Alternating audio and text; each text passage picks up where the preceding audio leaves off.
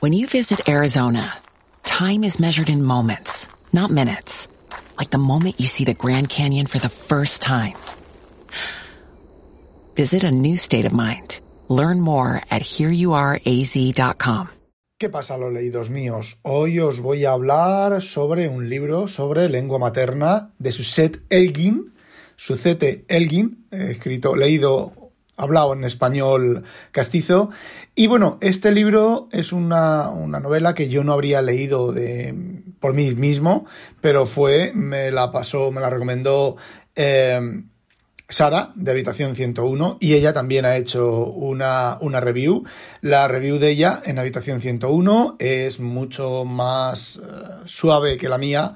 Yo le voy a dar mucha caña a esta novela. Si queréis ver los puntos positivos del libro, pues bueno, leéis leéis, no, perdón, escucháis el podcast de Habitación 101, que os lo recomiendo. Si os tenéis que quedar con un podcast de sobre hablar sobre libros y demás, porque no tenéis tiempo para más, eh, Habitación 101. Y también es cierto que ella no os hace spoilers. Yo os voy a hacer, bueno, pues eh, spoilers a Tutiplen, porque esto es una crítica al libro. Es una crítica bastante fuerte porque, bueno, pues el libro no me ha gustado nada. El libro tiene un montón de desde mi punto de vista no son fallos, porque no, no, hay ningún tipo de error dentro del libro, pero sí que mm, hace aguas por muchos sitios. Bueno, os cuento. En 1970, 1980 o por ahí es una distopía, ¿vale?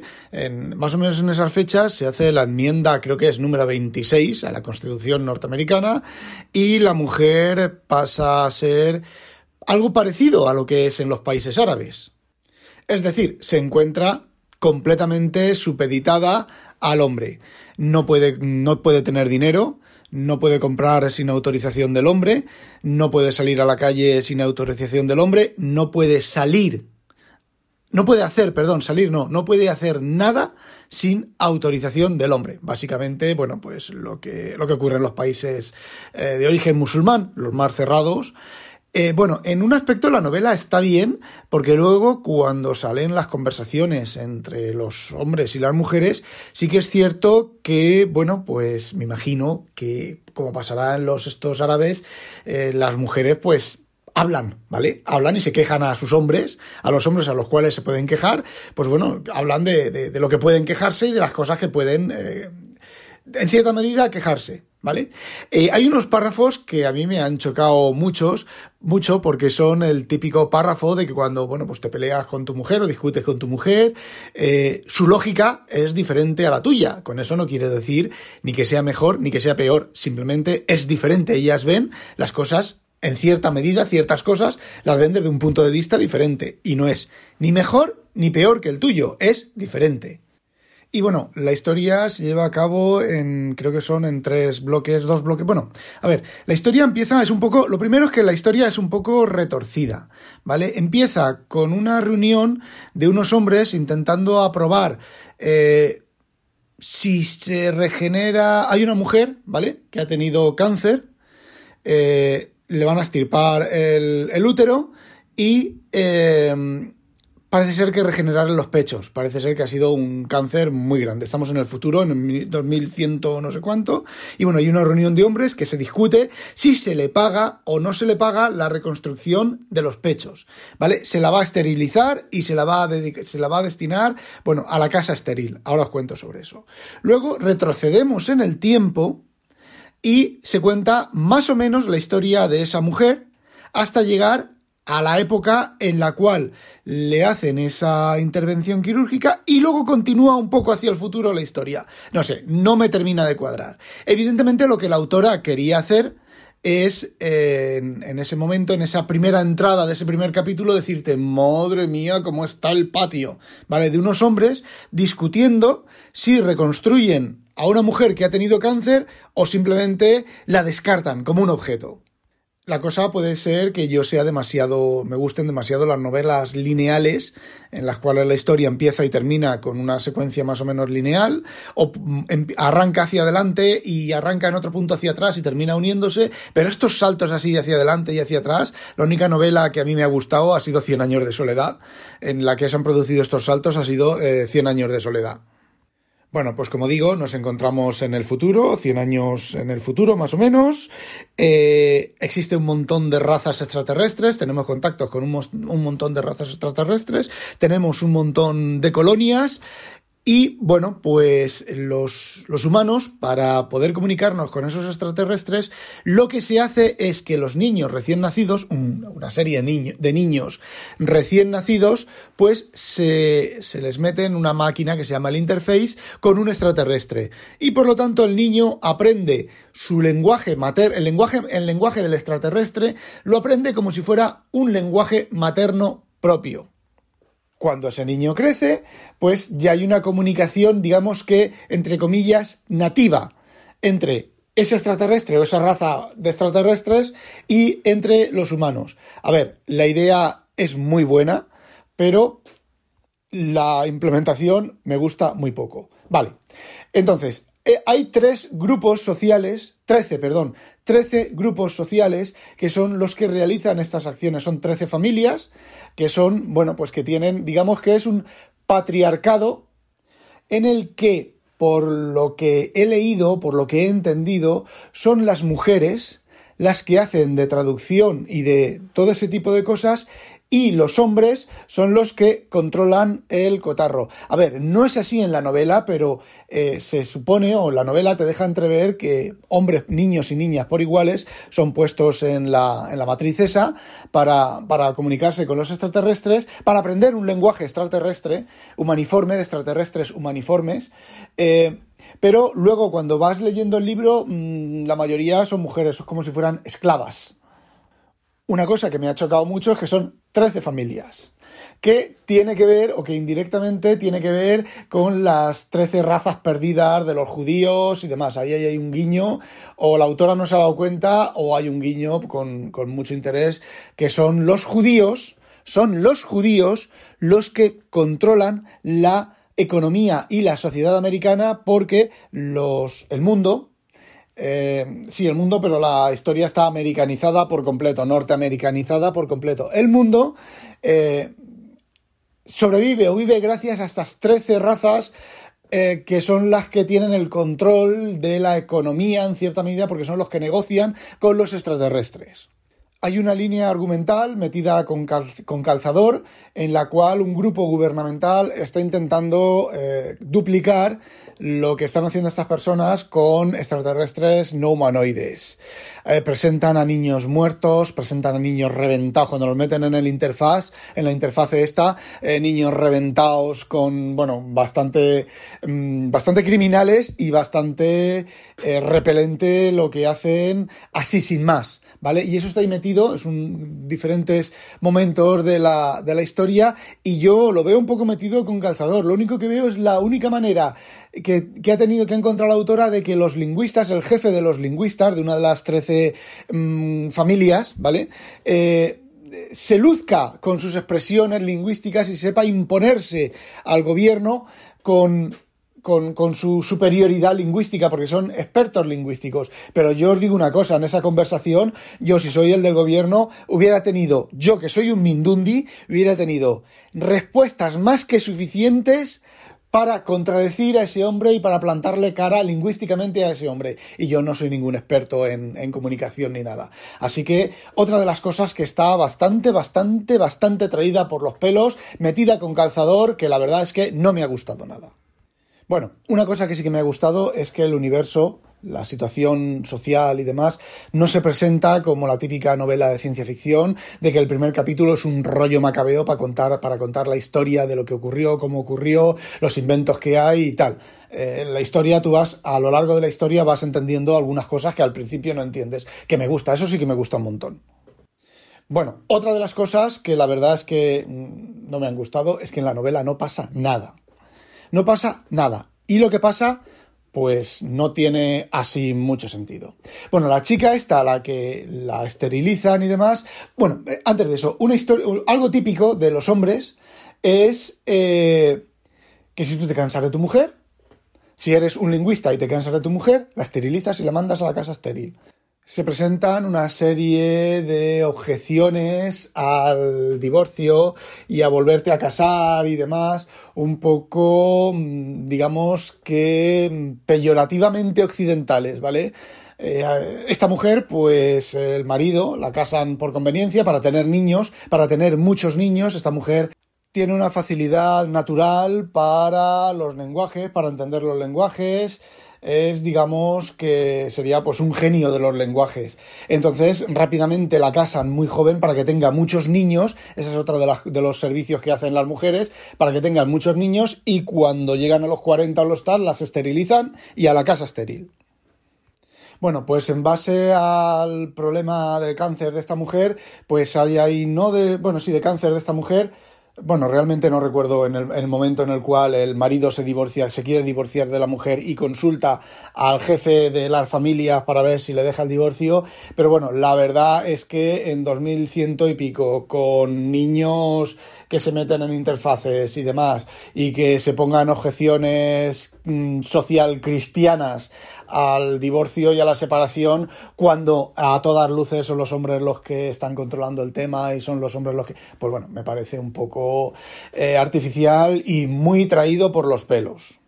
Muy, no sé, como decir, bueno, vamos a calmar a las a ciertos estamentos sociales cuando lean esta novela. Esta novela, por cierto, se publicó, creo que según le, he escuchado a Sara de Habitación 101, se publicó un año antes que el, el cuento de la criada, pero parece ser que ha tenido menos, menos preponderancia, pues posiblemente por estas cosas que os estoy contando y que os voy a contar.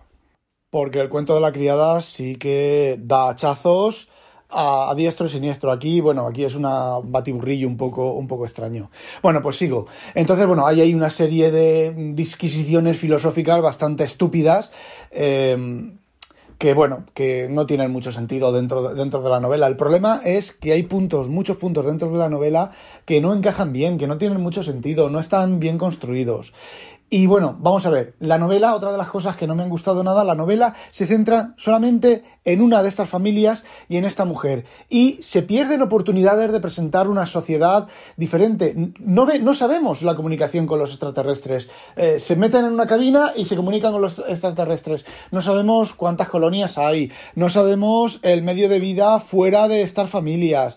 Eh, la verdad es que se pierden muchísimas oportunidades de presentar un libro mucho más entretenido, aparte de que en el libro no pasa nada.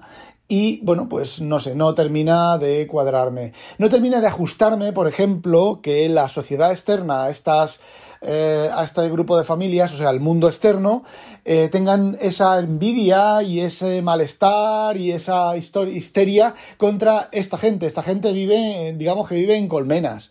Parece ser que ha habido un evento anterior en el cual, pues bueno, fueron atacados, estilo, pues no sé, estilo bueno, no sé, que no me viene ahora, ahora la palabra, pero fueron atacados eh, para intentar destruirlos y tal, porque son ricos, tienen muchísimo dinero, bla, bla, bla, bla, bla, bla, bla, bla, bla, que se demuestra que no, a ver, sería súper fácil de coger a cuatro personas de la calle y decirle, venga, veniros a vivir con nosotros, y veis cómo vivimos y tal. Y bueno, no sé, no termina de cuadrarme. Sí que puede que hubiera que haya un grupo social, igual que en nuestra sociedad actual tenemos los antisistemas, los de los terraplanistas, los de que no hemos ido al espacio, toda esa panda de gilipollas, ¿vale? Pero eh, no la sociedad global, no sé, está muy mal construido todo eso. Y bueno, el punto central de la novela, que mm, según Sara, bueno, según Sara no, es una trilogía, ¿vale? No voy a leer los siguientes libros, no me han gustado nada. Bueno, pues el punto central de la novela es que las mujeres están intentando construir un lenguaje secreto para ellas. Y es, este es el peor punto de la novela, el punto más mm, horroroso, el punto que me ha gustado menos de toda la novela y el punto que si yo lo llego a saber antes no la leo porque, a ver, no el libro no tiene sentido, ningún sentido y el punto central de la novela, sinceramente, no vale nada. Bueno, os explico. Están intentando construir un lenguaje mm, para ellas solas, pero un lenguaje de verdad, un lenguaje construido como se deben de haber construido los lenguajes maternos nuestros, los lenguajes de los extraterrestres y demás. Entonces, esta tía que os comento mm, tiene bastante influencia en la construcción de ese lenguaje, no ya en la construcción de ese lenguaje, sino también en cuándo se empieza a enseñar ese lenguaje a los niños. La idea es, primero, que ellos aprendan el lenguaje de manera artificial, se lo enseñan a sus niños y nativamente los niños de los niños ya saben ese lenguaje materno que es conforme viene aprendido el lenguaje de verdad, saber hablar un lenguaje, excepto políglotas y gente de este estilo, que hay cuatro en el mundo, pues eh, como las personas normales aprendemos el lenguaje. Bueno, lo quieren ocultar a los hombres, de hecho, hay una parte bastante jocosa que están creando el, lenguaje, no me acuerdo de los nombres ahora, eh, el lenguaje, un lenguaje que es el que oficialmente ella ante los hombres están creando y los hombres se ríen porque la verdad es un lenguaje con, mm, bueno, burradas. Dice una lista de cosas que hasta yo que no tengo ni idea de lenguajes sé que es una burrada. Y bueno, las mujeres hacen eso para eh, demostrarle a los hombres que son tontitas, que no tienen mucha inteligencia y que sin los hombres pues no, no, no sobrevivirían, pero realmente están generando, creando un lenguaje, un lenguaje bueno de verdad. Porque es evidente que, sinceramente, pues para no hay diferencia en este en, temas intelectuales, en temas de capacidad, en temas de tal, pues no hay diferencia ninguna, ¿vale? Ni en casi ni ninguna otra cosa. Entonces, bueno, pues ellas crean su lenguaje secreto, se deciden a enseñar a los niños y a las niñas, perdón, y entonces, bueno, pues eh, ellas tienen miedo de que los hombres se enteren, de que los hombres, pues le pueda, les puedan eh, ¿cómo se dice?, las puedan eh, todavía humillar más y controlar más y todo ese tipo de cosas. Bueno, ellas tienen una, lo que he comentado antes de la casa estéril, que es cuando las mujeres ya no son sexualmente activas, eh, para los hombres, pues las destinan ahí, en la casa estéril, cada una de las familias tiene una casa estéril, y ahí es donde las mujeres, pues bueno, hacen su, su, vida, y ahí es donde, bueno, pues engañan, entre comillas, a los hombres, y llevan, hacen sus cosas y demás. De hecho, la novela empieza bien porque hay un asesinato y una historia rara ahí, pero eso enseguida, rápidamente, eh, se corta un, un asesinato, no, un intento de asesinato, y eh, bueno, pues eso rápidamente tú dices la historia. Bueno, comienza bien el libro. No, no, eso se acaba y ya se acaba en el libro y ya es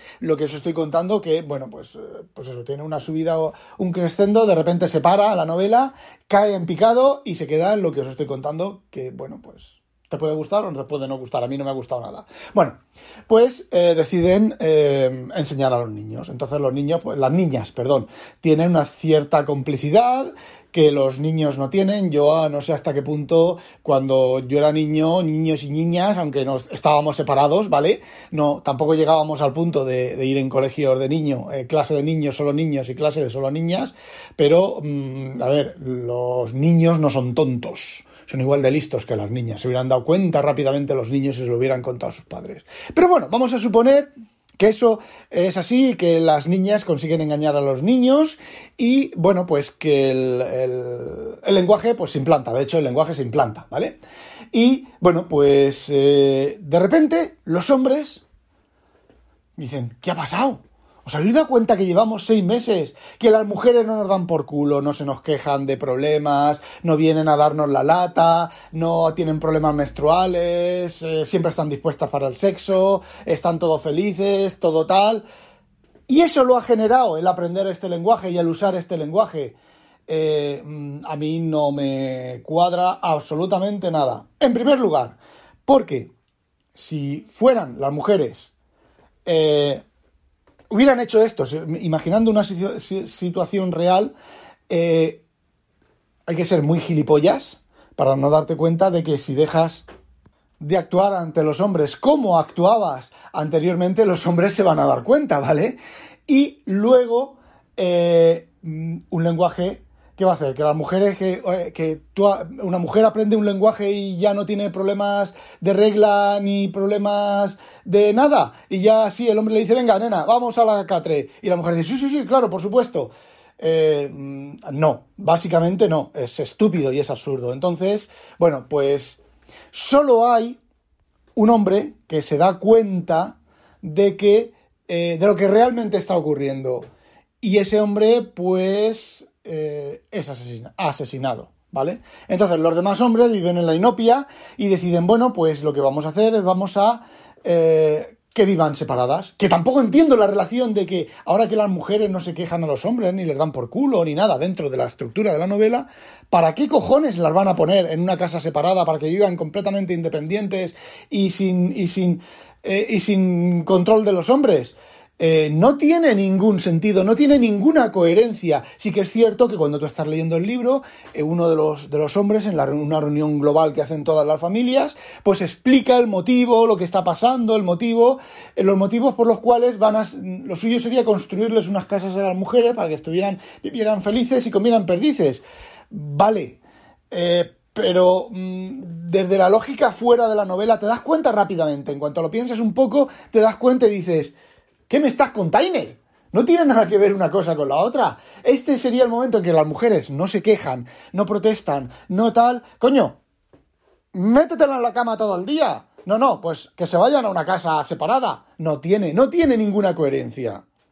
Y la novela termina en que la, las mujeres que pensaban que hubieran tenido que huir a una colonia de solo mujeres y todo ese tipo de cosas, pues eh, descubren que han conseguido lo que querían con su lenguaje, eh, sin violencia, sin nada de nada, que es mm, absurdo a más no poder. Yo me imagino que el siguiente libro, no he leído ni siquiera la introducción, a ver el, las contraportadas del libro, lo tengo, ¿vale? Pero no lo voy a leer. Eh, ni voy a mirar siquiera lo que es. Yo me imagino que en el siguiente libro pues habrán pasado bastantes años y los hombres y las mujeres están bastante más segregados y los bebés sean in vitro o alguna cosa de esas y la historia siga con la separación de géneros. Eh, a ver, la novela adolece pues de una cantidad increíble de problemas. Eh, ¿Qué pasa con los hombres que nacen gays? Las mujeres que nazcan lesbianas, pues sí, lo tienen fácil en la, en la casa de en la casa estéril. Pero los hombres que nazcan gays, todos los hombres son machotes. Pero machotes, machotes, machotes. Machotes con exceso de testosterona. Eh, no, a ver, el libro hace aguas por todos los sitios. Y os voy a decir una cosa. Lo que más, más coraje me da es que encima el libro ha sido escrito por una mujer.